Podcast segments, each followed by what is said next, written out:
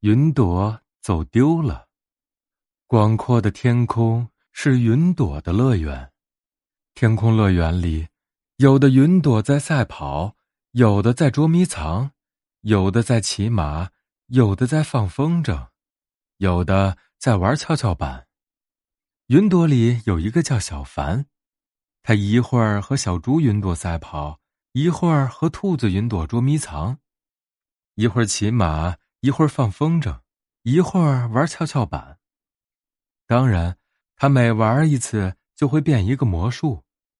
和小猪云朵赛跑时，他是兔云朵；和兔云朵捉迷藏时，他是老鼠云朵；骑马时，他是猴子云朵；放风筝时，他是娃娃云朵；玩跷跷板时，他是小鸟云朵。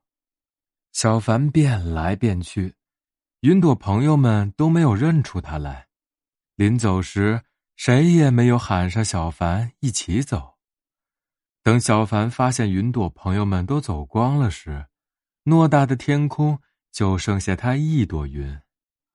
天空那么广阔，小凡那么小；天空那么蓝，小凡那么白。那朵云走丢了，那朵云迷路了，他会害怕吗？他会哭吗？地面上的小朋友都仰着头望着小凡，替他担心。不用担心我，我不会丢的。小凡说。但不管多大的声音，下面的小朋友都听不见。小凡可是一个有经验的云朵。我要站在原地不动，等朋友来找我。小凡站在天空，不再变魔术，不再跑。就算有好心的风婆婆要送她回家。她也不走，在等待的时候，尽管有点孤单，有点害怕，但小凡没有哭，哭只会给云朵带来麻烦。